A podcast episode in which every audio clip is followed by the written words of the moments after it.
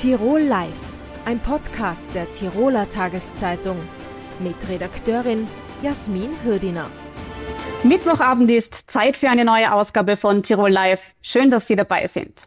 Für die Energiewende ist die Elektromobilität von zentraler Bedeutung. Was funktioniert denn in diesem Bereich bereits gut und wo hapert es noch?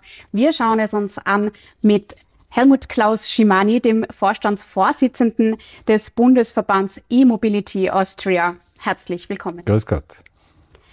Lassen, Sie, lassen wir zuerst einmal die Zahlen sprechen. Es war jetzt im März so, dass jede fünfte Neuzulassung eines BKWs ähm, bereits ein reines E-Mobil war.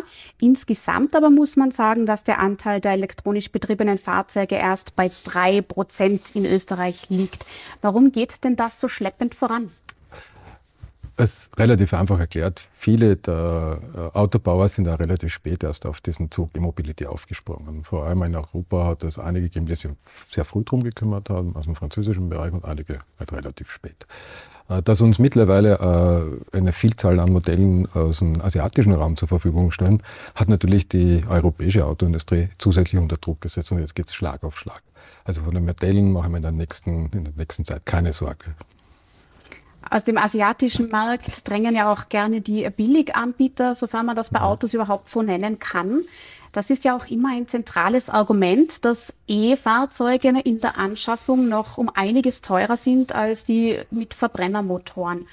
Wird sich das denn jemals angleichen können oder sind E-Autos in der Produktion einfach generell teurer? Ja, grundsätzlich ist es so, dass ein E-Auto, wenn es massengefertigt wird, ähnlich wie ein Verbrenner jetzt, so um 20, 25 Prozent sogar billiger wäre als ein Verbrenner. Viel weniger beweglicher Teile drauf sind äh, und auch nicht nur in der Produktion billiger ist, sondern natürlich auch im Betrieb billiger ist. Also wenn die Produktionskapazitäten nach oben gehen, auch bei allen den Autobauern, dann ist einmal ganz klar zu erwarten, dass das Elektroauto deutlich billiger wird als der Verbrenner derzeit. Kann man das absehen, wann das der Fall ja, sein wird? Der Tipping Point ist, äh, manche sagen, er ist jetzt schon erreicht, aber so, so optimistisch schon wie nicht. Ich glaube, 2027 ist es soweit, weil ja viele jetzt auch ihre Produktionsanlagen umstellen. Ne? Natürlich ist immer die Frage ja, des Batteriewerks, das zu, äh, zur Verfügung stehen muss, weil ich brauche ja nicht nur das Auto, sondern die Batterie auch dazu. Mhm. Batterie ist ein gutes Stichwort. Man kennt die Vorteile eines E-Fahrzeugs. Äh, sie sind äh, emissionsfrei direkt äh, im Betrieb, sind leiser, äh, verwenden natürlich erneuerbare mhm. Energien, mhm. aber natürlich gibt es auch den großen Kritikpunkt für diese Batterie. Ähm, braucht es eine große Menge an Energie. Also für die Produktion des Fahrzeugs braucht es eine wesentlich größere Menge an Energie. Und zu, ja. hinzu kommt natürlich, dass äh, für den Gewinn des Lithiums der Batterien äh, ganze Landschaftsteile in Bergwerke umge ja, umgebaut werden und äh, ja, dort Lebensraum einfach verloren geht. Sie kennen die Kritik. Steht denn das dafür? Ich glaube, Energie- und Mobilitätswende äh, vorzubereiten, durchzuführen, ohne dass wir die Dinge zu Ende denken, geht einfach nicht. Ja? Also wir haben erstmalig die Chance, äh, dass wir sagen, okay, woher kommen die Rohstoffe? Sind unter sozialen Rahmenbedingungen werden die produziert und äh, für die sogar negativen Umwelteinflüssen, das ist schon auch sehr wichtig. Beim Erdöl haben wir sich das nicht die Frage gestellt. Ja? Und das sind Schäden passiert in Milliardenhöhe. Jetzt haben wir aber die Möglichkeit, dass wir sagen, okay, von wo kommt der Rohstoff für die, für die Batterie? Kein großer Autobauer weltweit kann sich erlauben, dass er nicht zertifizierte Rohstoffe einsetzt bei, den Batterie, äh, bei der Batterieproduktion. Und wir müssen auch sagen, okay, wie gehen wir mit Recycling vor der Batterie? Also auch die Lifecycle zu Ende denken. Und das passiert auch. muss man mal sagen, Vorgaben der Europäischen Union, äh, die sind sehr in die Richtung, das Produkt muss auch recycelfähig sein und abbaufähig sein. Und das sind, glaube ich, die Dinge, die wir einfach, das sind unsere Hausaufgaben. Jetzt war zuletzt äh, die Strompreisdebatte, die hat uns alle in, auf Trab gehalten. Ja. Inwiefern hatte das denn auch Auswirkungen auf diese ganze Energiewende und den Umstieg auf Elektromobilität? Glauben Sie, dass sich das insgesamt jetzt verzögert hat oder ist das nur eine kurze Phase gewesen? Ja, also eines ist klar, 2019 mit den Preisen, die wir 2019 gehabt haben am Kilowatt, ob das jetzt ein privater Haushalt oder Unternehmen ist, das werden wir so in Zukunft nicht mehr haben. Ja. Äh, es ist sehr interessant, weil viele der Energieversorger haben gesagt, das ist überhaupt kein Problem. Die 17 Prozent mehr Strom, den wir brauchen für die E-Mobilität, ist da, das passt alles. Ja. Äh, wir seit einem Jahr merken wir alle, leider Gottes an der eigenen Geldbörse auch, dass es doch nicht so klar ist und dass der Strommarkt und unsere Energieversorger schon volatil angegriffen werden vom Preis. Also wenn dann einmal äh, Strompreise von 50 Cent am Kilowatt für Privathaushalte und auch für Unternehmen durch die Gegend geistern, dann ist das einfach ein Produktionskostenfaktor auf der Industrieseite und es belastet die Haushalte. Das haben wir nicht resilient genug gewesen in Österreich. Und wir sind abhängig gewesen von, von Dingen, die rund um uns herum passieren.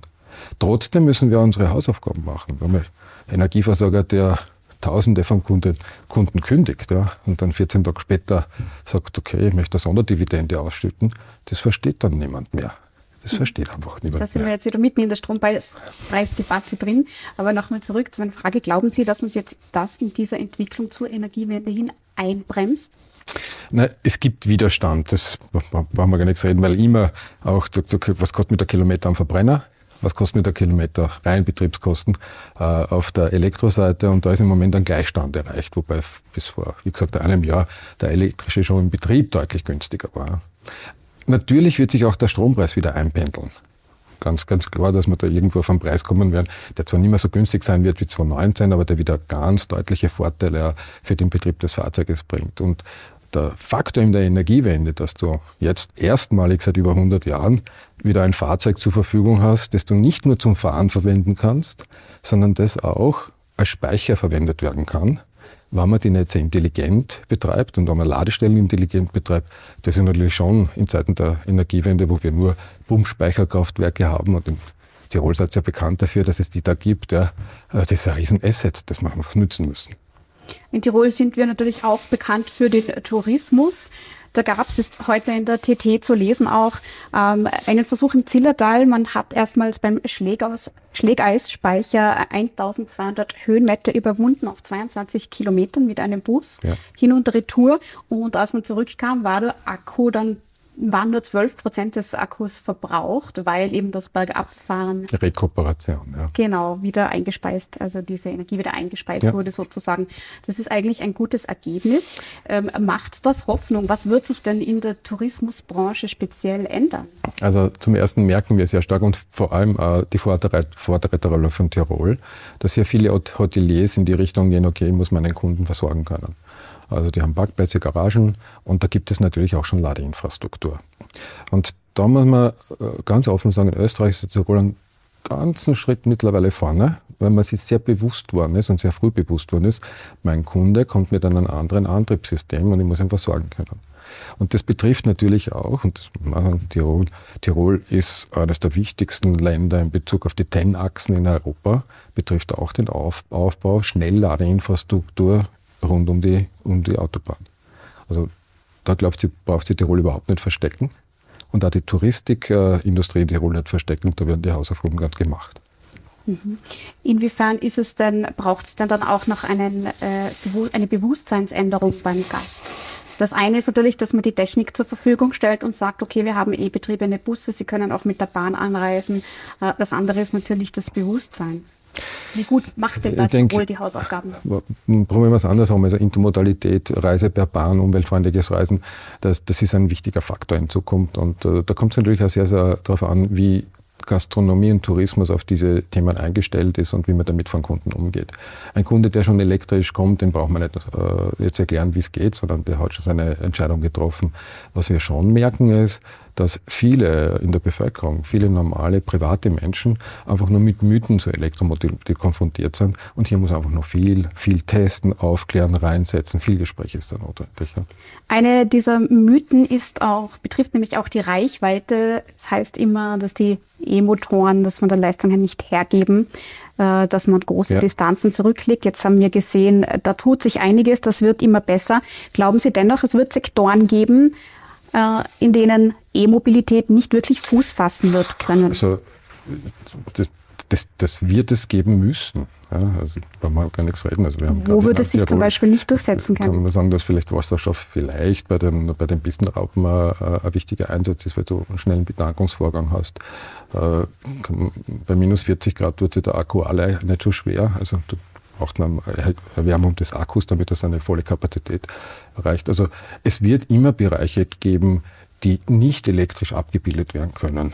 Und das muss man auch ganz offen zugeben. Und die Diskussionen, äh, dieses Antriebssystem oder dieses Antriebssystem sind dahingestellt. Am Ende des Tages die Wirtschaft entscheidet, welches Antriebssystem für sie am wichtigsten ist. Die Entscheidungen werden dann immer von der Wirtschaft, egal vom Preis, äh, was für einen Preis die, die Dinge haben, die Wirtschaft entscheidet, hier mache ich das oder mit diesem Antriebssystem oder machst es mit diesem Antriebssystem. Verbote sollte es keine geben.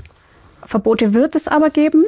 Die EU peilt natürlich ein ja. genau, das aus für Verbrennermotoren ab 2035 an. Da gab es zuletzt Widerstand von Deutschland und Österreich und jetzt fand man diesen Kompromiss eben, dass äh, E-Fuels zum Beispiel zugelassen sind. Wie, wie zufrieden sind Sie denn mit diesem Ergebnis? Also auch da sage ich wieder, die Wirtschaft wird entscheiden und wir müssen halt ein bisschen auf unsere Umwelt auch schauen. Äh, nur mehr Zulassungsverbot für Verbrennungsmotoren 2035 heißt ja nicht, dass man äh, dass dann keine Tankstellen mehr gibt. Und wenn Sie 2034 einen Verbrenner kaufen, wird er bis 2040, 2045 laufen. Das heißt, wir müssen sie auch versorgen und das wird auch passieren. Es wird halt keine neuen Fahrzeuge werden vielleicht zugelassen werden. Und die Alternativen sind halt dann alle anderen Antriebsstoffe außer halt äh, Benzin und Diesel. Äh, bei E-Fuels ja, wird halt viel diskutiert und technisch ist da viel machbar, nur lässt sich das halt industriell noch nicht zu einem Preis äh, erzeugen. Das muss man ganz offen sagen, es kostet einfach zehnmal mehr, ja, äh, der in irgendeiner Form interessant ist. Und wir haben jetzt wieder zwei Möglichkeiten. Entweder wir importieren das Zeug und lassen die Drecksarbeit an anderen Land machen, Entschuldigung, wenn ich offen bin. Oder wir sagen, okay, wie gehen wir mit unserer erneuerbaren Energie um, weil wir die ja auch brauchen für Erzeugung von alternativen Kraftstoffen. Sie sind heute in Innsbruck, weil heute und morgen auch die E3 Plus Mobility Convention stattfindet. Eben ein Kongress, wo sich aus Deutschland, Schweiz, Österreich Experten, Politiker, Wirtschafter austauschen zu diesem Thema. Ähm, natürlich eben die Politik Politik wird auch vor Ort sein. Wie zufrieden sind Sie denn mit den politischen Rahmenbedingungen in Österreich und der EU, beziehungsweise was bräuchte es Ihrer Meinung nach noch? Also die politischen Rahmenbedingungen so in Bezug auf die Umstellung, Investitionsförderungen, Förderungen im Bereich Ladeinfrastruktur sind in Österreich ausgezeichnet. Da sind wir im europäischen Spitzenfeld unterwegs. Äh, was wir manchmal sehr gern wünschen würden, dass diese Rahmenbedingungen auf längere Zeit zugesichert werden, damit es Investitionssicherheit gibt. Also in dem Bereich man wirklich sagen, da hat Österreich seine Hausaufgaben gemacht und ich glaube auch, dass hier der Steuereuro gut eingesetzt wird. Wo wir vielleicht noch äh, ein bisschen was brauchen, ist genau dieser Bereich der Aufklärung, ist dieser Bereich, äh, das Produkt erfüllbar, erfahrbar zu machen. Und da ist ein ganz ein wichtiger Punkt die E3 Plus, die heute in Innsbruck stattfindet, wo wirklich drei Dachorganisationen, der Bundesverband in Österreich, Deutschland und Schweiz, in Verbindung mit den regionalen Operateuren wie der Standardagentur und der Wirtschaftskammer hier mal einen Punkt setzen und sagen, kommt, schaut euch das an, lasst uns miteinander reden nicht nur reden, man kann da auch Fahrzeuge testen. Genau, wir haben über 30 Fahrzeuge da äh, und äh, an dieser Stelle ein Dankeschön an die Tiroler Industrie und auf die Tiroler Unternehmen, ohne die wäre das nicht gegangen, äh, die getestet werden wollen und ich kann dann jedem sagen, kommen Sie, testen Sie. Das ist eine Ansage. Herr Schimani, vielen Dank, dass Sie sich die Zeit genommen haben, ins Studio zu kommen und alles Gute für die Convention. Ich danke für die Einladung. Am Sonntag rollt der Ball wieder über den Sistranser Rasen. Zum elften Mal findet das Benekickt, ein Benefizfußballturnier in Sistrans statt. Und ich freue mich nun besonders, den Namensgeber Benedikt von Ulm-Erbach bei mir begrüßen zu dürfen. Herzlich willkommen. Hallo, danke, dass ich da sein darf. Die Meteorologen sagen ja für Sonntag schönes Wetter voraus, äh, aber abgesehen von Sonnenschein, was erwartet denn die Zuschauer und Spieler am Sonntag beim Bene Kicks? Also bei Bene Kicks würde ich sagen, ist besonders, dass es nicht einfach nur ein Fußballturnier ist, sondern der ganze Tag hat so einen Festivalcharakter.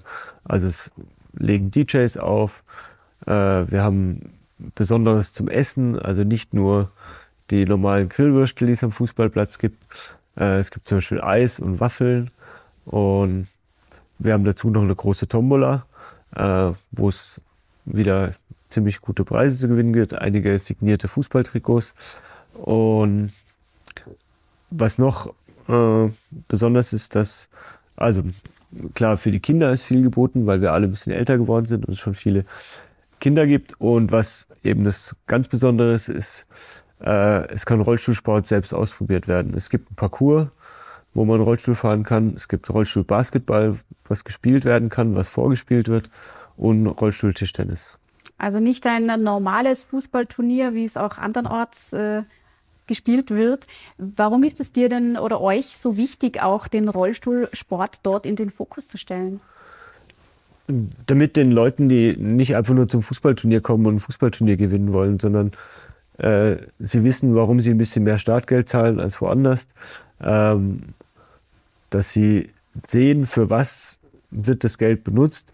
Sie sehen zum anderen auch noch, dass Rollstuhlfahrer äh, wahnsinnig viel können, weil wenn die Leute sich dann in so einen Rollstuhl, in so einen Basketballrollstuhl setzen, dann wird einigen klar, wie schwierig das eigentlich ist. Und das ist eine sehr dynamische Sportart und so wird immer vermittelt, was, was die eigentlich alles drauf haben.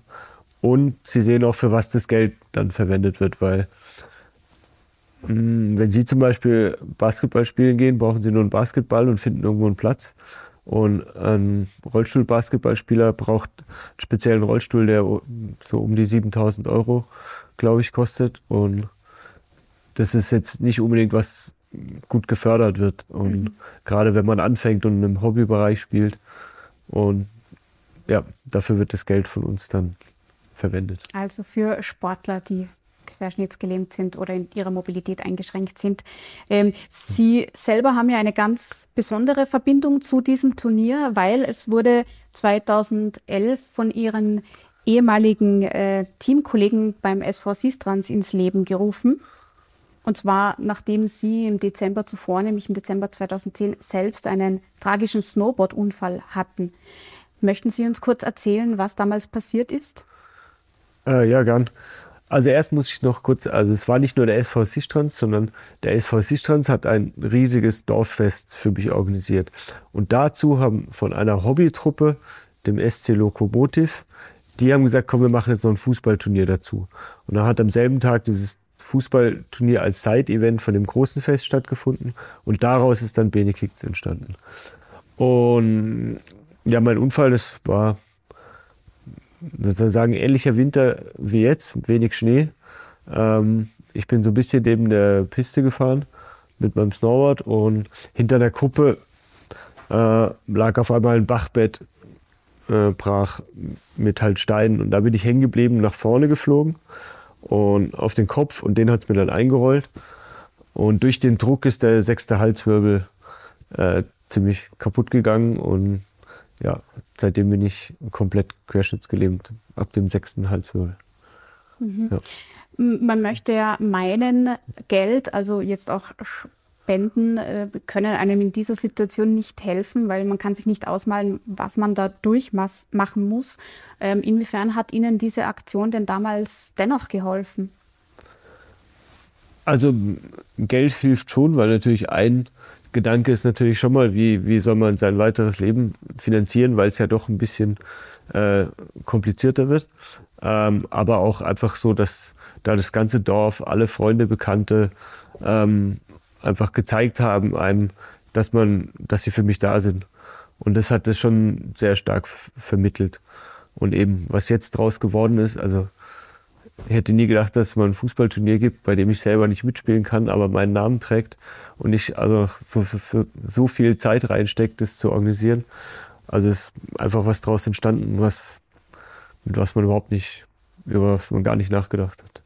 Also die finanzielle Unterstützung für etwaige Änderungen im Leben, Anschaffung von Rollstuhl etc. ist das eine und das andere ist einfach diese Gemeinschaft, die da gelebt wird, wenn ich das ja. jetzt richtig interpretiere. Genau, ja. Dass man auch nicht, man hat ja schon Angst, auch so ein bisschen, funktioniert das alles noch mit seinen Freunden, Bekannten. Und, und so war halt gleich so ein Zeichen, ja, du, du bist noch Teil von uns und weil man ist ja dann auch in der Reha und da war man insgesamt ein halbes Jahr. Das war zwar nur eine Dreiviertelstunde von Innsbruck weg, aber man hatte halt einfach nicht mehr so den nahen Kontakt und es war einfach so ein Zeichen, ja, es, äh, alle sind da. Ein schönes Gefühl. Ähm, als Sie in der Reha waren, hat Sie auch ein Team von der TT besucht damals. Und Sie ja. haben im Interview gesagt, Sie sind nach diesem Unfall, ähm, obwohl es so verheerende Auswirkungen gehabt hat, nicht in ein schwarzes Loch gefallen. Woher kommt dieser Lebensmut?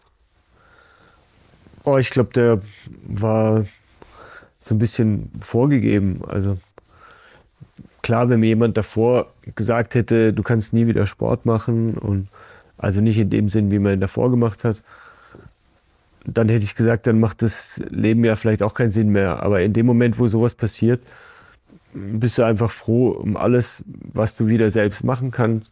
Schaust, dass du selbstständig wirst, so gut es geht. Und das war irgendwie so in mir drin, diese, diese Motivation. Also man, ja, ich will damit nicht sagen, dass es nicht sehr anstrengend war, aber ich musste da nicht irgendwie für kämpfen, dass ich die Mutation aufbringe, sondern sie war zu einem gewissen Maß da. Mhm. Das Vereinsleben hat ja auch in Ihrem Leben eine besondere Rolle gespielt, und zwar der Fußball an sich, weil Sie waren aktiver Fußballer bis kurz vor Ihrem Unfall 2010 beim SV Sistrans. Und Sie haben ja auch sogar Ihre Freundin auf dem Rasen oben geheiratet. Und nun sind Sie der einzige Sektionsleiter bei einem Fußballverein in Österreich, der in einem Rollstuhl sitzt. Hat das für Sie eine Bedeutung? Hm, eigentlich, eigentlich sehr wenig, weil ich bin einfach dem Verein verbunden und es hat sich so ergeben, dass man da irgendwie in so eine Rolle schlüpft. Aber da, finde ich, spielt der Rollstuhl jetzt, also für mich keine Rolle. Man ist genauso angesehen. Ähm, also eigentlich hat es für mich wenig Bedeutung. Das Einzige ist, klar, in so einem Verein gibt es immer mal wieder viel zu tun, wo man auch mal mit anpacken muss. Und da ist die Rolle im Rollstuhl manchmal ein bisschen schwierig, weil man immer fragen muss, hey, kannst du das machen, du das machen? Ich würde ja auch mal eine halbe Stunde das und das aufräumen oder mich bei einem Spiel hinter die Bar stellen und das machen. Aber das sind so Sachen, da kann man nicht selber einspringen. Man organisiert viel im Hintergrund und macht das und das, aber man kann nicht alles machen. Das ist manchmal so ein bisschen schwierig in der Rolle, aber ich sehe es jetzt nicht als was Besonderes ein, die Rolle einzunehmen, weil ich bin jetzt auch seit zwölf Jahren, über zwölf Jahren im Rollstuhl und eigentlich alles, was ich mache, so relativ normal inzwischen. Alles normal für Sie. Ja. Was für andere oft aber nicht Alltag ist, nämlich Menschen, die selten Kontakt haben mit Menschen, die im Rollstuhl sitzen. Und da gibt es dann oft das Problem, die wissen nicht recht, äh, wie soll man damit umgehen. Soll man jetzt Hilfe anbieten oder wird das vielleicht als übergriffig empfunden? Wie geht es Ihnen selber denn im Alltag? Wie begegnen Ihnen Menschen, beziehungsweise wie hätten Sie denn gern, dass Menschen Ihnen begegnen? Ja, hin und wieder, wenn man so auf der Straße unterwegs ist und man kramt irgendwie zum Beispiel in seinem Rucksack rum und so, dann kommen schon immer wieder Leute und fragen, ob sie was helfen können. Und das finde ich auch völlig in, in Ordnung. Also Hilfe anbieten ist völlig okay. Ähm, wenn man, wenn dann ich oder ein anderer Rollstuhlfahrer ähm, Nein sagt, dann ist aber auch gut. Also dann braucht man nicht noch dreimal fragen, ich kann aber. Äh, das, dann wird es ein bisschen anstrengend, weil dann manchmal wird man auch so in Gespräche verwickelt. Ich, ich kenne auch jemanden im Rollstuhl und so und das hat für mich jetzt eigentlich wenig Mehrwert. Ähm, und was aber auch passiert, das ist dann übergriffig, ist zum Beispiel, äh, es gab schon öfter die Situation, dass ich an der Ampel stehe, die wird grün und dann schiebt mich jemand über den Zebrastreifen. Ich merke auf einmal, dass jemand schiebt hinten. Und das, finde ich, dann, geht dann schon gar nicht. Und die Leute sollten sich auch mal kurz den Gedanken machen, wie bin ich denn zu der Ampel gekommen und wie komme ich danach weiter? Also das äh, ist dann schon ein bisschen übergriffig, aber, mhm. aber allgemein passt es auch ganz gut und man gewöhnt sich auch dran. Also ich glaube, man ist da so ein bisschen abgestumpft irgendwann. Ja. Also gut meinen ja. ist schön, aber man kann es auch zu gut meinen. Genau. Ja. ja. Einmal fragen, alles gut. Nein. Wenn man so Ihre Geschichte verfolgt, äh, vorher sportlich aktiv, äh, jetzt, äh, Sie leben gut, Sie sagen, es ist Normalität für Sie, im Rollstuhl zu sitzen und eben dieses große Turnier, das ja viele Facetten hat. Ähm, was würden Sie denn einem Menschen, der dasselbe durchmacht wie Sie, mit auf den Weg geben, der jetzt von einem Tag auf den anderen plötzlich äh, in der Bewegung eingeschränkt ist? Eigentlich, also ich habe im Nachhinein gemerkt, dass ich einfach gesehen habe, was ich kann und nicht das, was ich nicht mehr kann. Und das ist eigentlich so, man soll das sehen, was noch möglich ist und nicht das, was jetzt nicht mehr unbedingt möglich ist. Und ich glaube, damit fährt man besser als andersrum. Der Fokus auf die guten Dinge. Ja. Das ist generell ein gutes Motto ja. fürs Leben. Für Sonntag noch, wie kann man den Benekicts äh, unterstützen? Vielleicht auch, wenn man am Sonntag nicht Zeit hat. Ich meine, vorbeikommen ist natürlich das eine, gell? Also vor, vorbeikommen ist natürlich das eine und da würde ich gerne auch noch mal ganz kurz ausholen, wenn ich darf. Gerne. Und zwar das Besondere an Benediktis, dass da einfach alles Geld von den Leuten kommt, die dort sind und mitmachen. Und wir haben keine großen Sponsoren und sondern wir haben viele Firmen, die uns unterstützen, äh, Freunde, die von sich aus quasi für die Tombola Fußballtrikots besorgen. Die Leute zahlen 20 Euro pro Person Startgeld, geben meistens 4000 Euro insgesamt allein für die Tombola aus und essen und trinken den ganzen Tag. Und das ist irgendwie so, das hat man dann so gemeinsam geschafft. Es ist nicht so, irgendjemand gibt Geld und wir machen eine Veranstaltung daraus, sondern eigentlich alles Geld, was danach da bleibt, das hat man gemeinsam geschafft. Und das finde ich irgendwie was sehr Besonderes und es macht auch wahnsinnig viel Spaß, weil die Leute gute Laune haben und dann lohnt sich das dafür, so viel zu organisieren. Ähm, ansonsten kann man Benedikt einfach mit, mit Spenden unterstützen. Also auf der Homepage steht unsere ähm, Kontoverbindung, wenn man sich dann dazu noch meldet und wir Kontakt haben. Also wir können dann auch zusammen besprechen, was der Spendenzweck wird. Mhm. Also wenn uns jemand was spendet, geht es, das Geld geht direkt weiter. Klar, bei den Einnahmen vom Turnier müssen wir auch ein paar Kosten zahlen. Mhm. Aber wenn uns jetzt jemand eine Spende gibt und die hat einen gewissen Wert, dann ist es natürlich, sprechen wir natürlich zusammen ab, was wir damit machen. Was möglich ist, ja. Ja, also wenn wir den Kontakt der Person haben. Also, Aber in erster Ja. Linie natürlich am Sonntag auf Ja, nach genau. Sistrans zum Ja. Turnier. Es ist wahnsinnig viel geboten und man bekommt eben auch viel dafür zurück. genau. Benedikt von Ulm-Erbach, ich freue mich, dass Sie da gewesen sind und wünsche ein wunderbares Turnier am Sonntag. Dankeschön, ja. Ein Wetter schaut gut aus.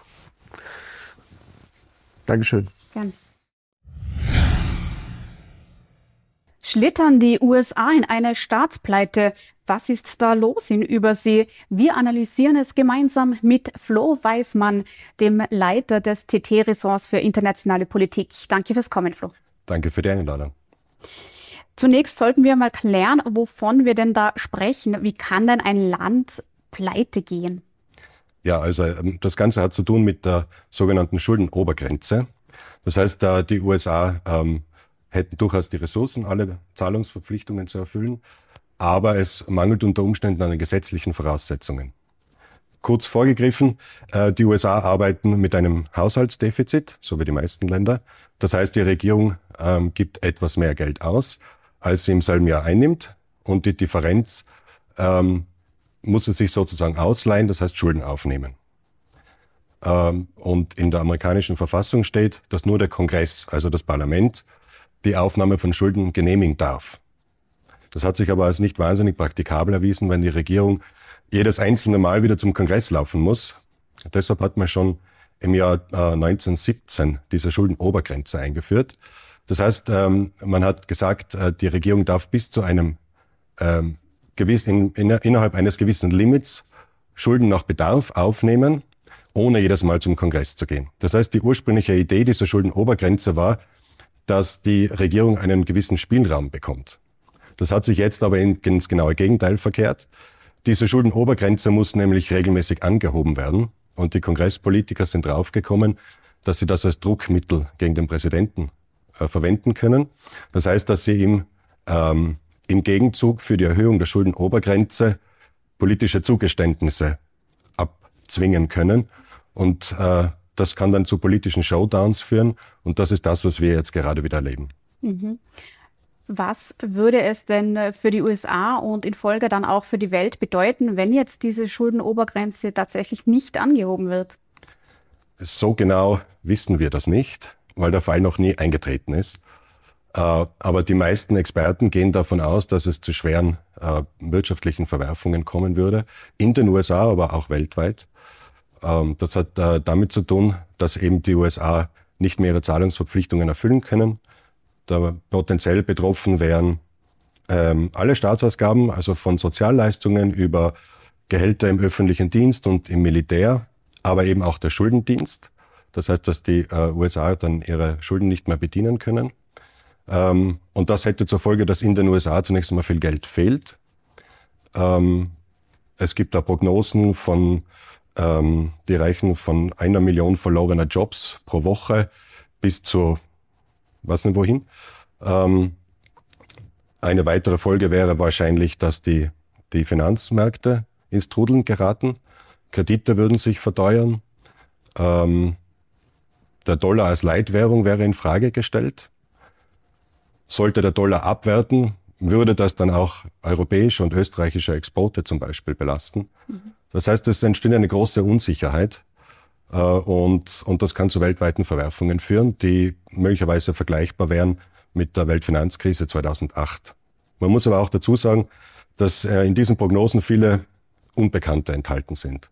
Das heißt also, die amerikanische Regierung wäre ja nicht von heute auf morgen äh, in der Lage äh, oder nicht mehr in der Lage, irgendeinen Cent zu bezahlen, sondern äh, sie könnte nur nicht mehr alle Zahlungsverpflichtungen erfüllen. Und wir wissen nicht, äh, welche Zahlungen das Finanzministerium dann priorisieren würde, wie die vorgehen würden. Sie haben einen Notfallplan, aber den kennen wir nicht. Mhm. Wir wissen nicht, ob die FED, die amerikanische Notenbank, eingreifen würde. Die ist unabhängig, entscheidet das selber. Wir wissen nicht, wie lange dieser Zustand anhalten würde. Es macht einen Unterschied, ob das dann Tage oder Wochen oder Monate sind.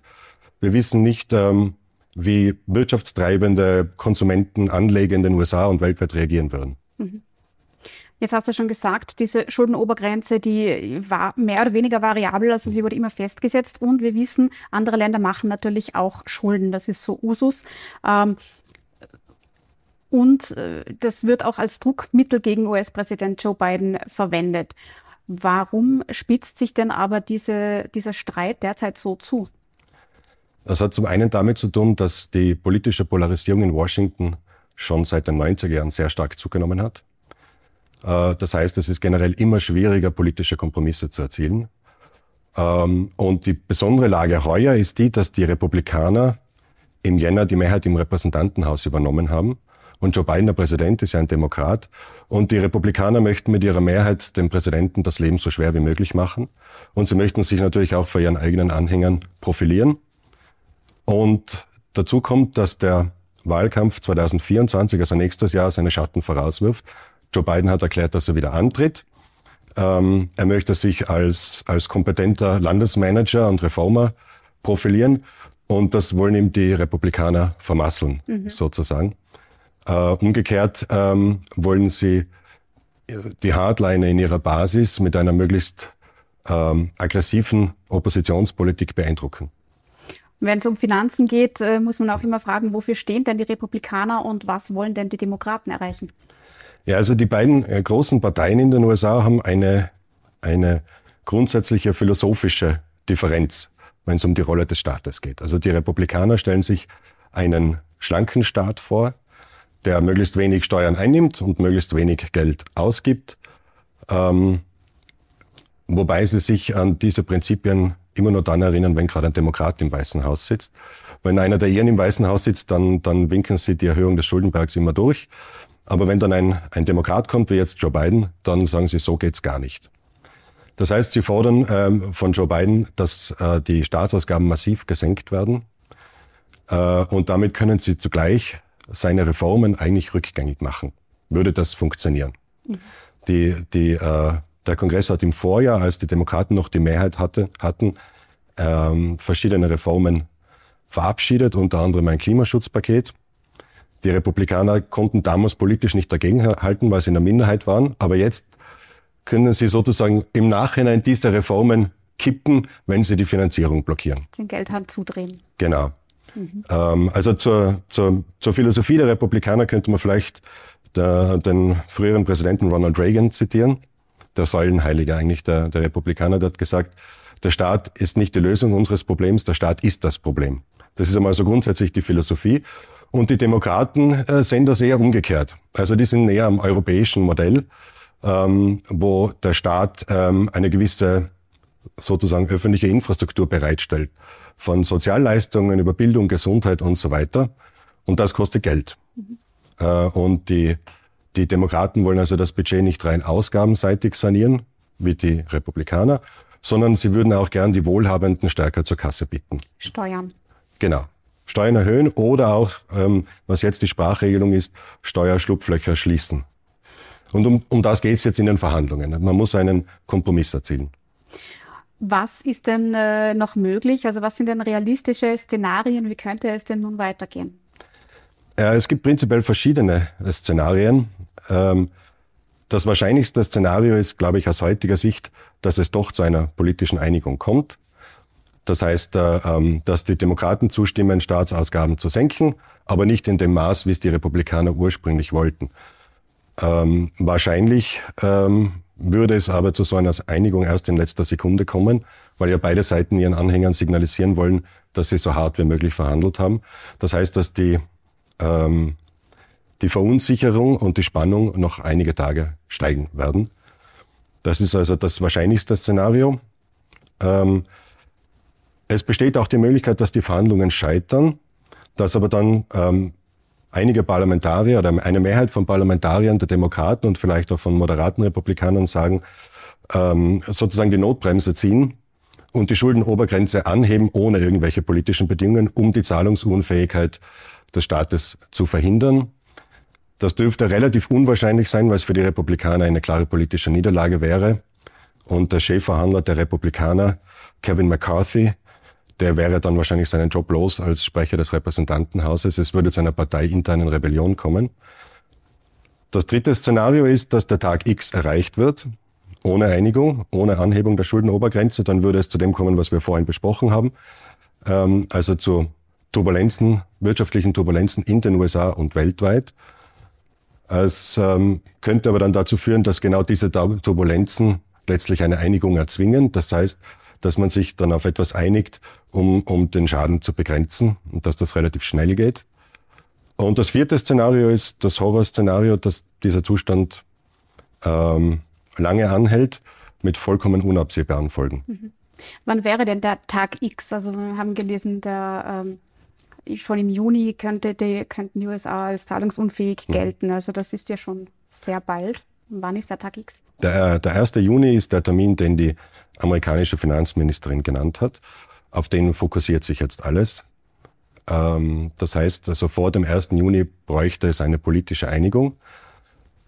Wobei ähm, sozusagen der, der letzte Tag im Mai zu spät wäre weil auf die politische Einigung folgen ja noch, folgt dann ein ganzer Prozess. Man muss das Ganze in einen Gesetzestext gießen, man muss das beraten und abstimmen, implementieren.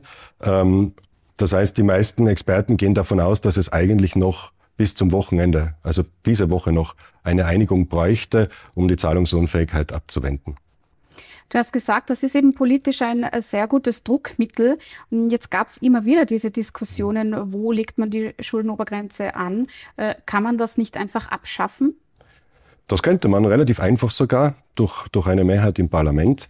Ähm, und viele Experten fordern das ja auch. Man, die Situation ist an und für sich absurd. Man muss sich das so vorstellen, ähm, die Regierung kann ja nicht innerhalb der Schuldenobergrenze Geld ausgeben, wie sie möchte. Und auch wenn sie angehoben wird, kann sie nicht tun und lassen, was sie will. Sondern die Zahlungsverpflichtungen der, der amerikanischen Regierung regieren, äh, ähm, äh, resultieren ja aus Budgetgesetzen. Da steht drinnen, was, was die USA zu, zu, zu bezahlen haben. Und sie resultieren aus, ähm, äh, aus Schulden, die auch frühere Regierungen schon aufgenommen haben. Mhm. Ähm, und es wirkt jetzt ein bisschen absurd, wenn man das sozusagen trennt, wenn man, wenn der Kongress einerseits beschließt, ein Budgetgesetz und da steht dann drin und dafür muss die Regierung zahlen und es wird aber die Finanzierung nicht gleich mit beschlossen. Äh, deswegen eben die Idee, dass man, dass man diese Trennung abschafft, dass man die Schuldenobergrenze abschafft und dass man sagt, jedes Mal, wenn ein Budgetgesetz beschlossen wird, dann wird mitbeschlossen, dass die Regierung die dafür notwendige Finanzierung aufnehmen darf. Äh, das klingt logisch, ist aber politisch offenbar bisher nicht durchsetzbar. Es gibt keine politische Mehrheit dafür. Und das nährt halt den Verdacht, ähm, dass sich Politiker beider Parteien diese Möglichkeit, den Präsidenten der anderen Partei unter Druck zu setzen, nicht nehmen lassen wollen.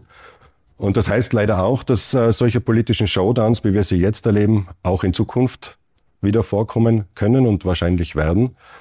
Und das ist natürlich auch äh, ein Risiko, ähm, für die Stabilität der Wirtschaft und auch für, für, den, für den Ruf der USA als Führungsnation.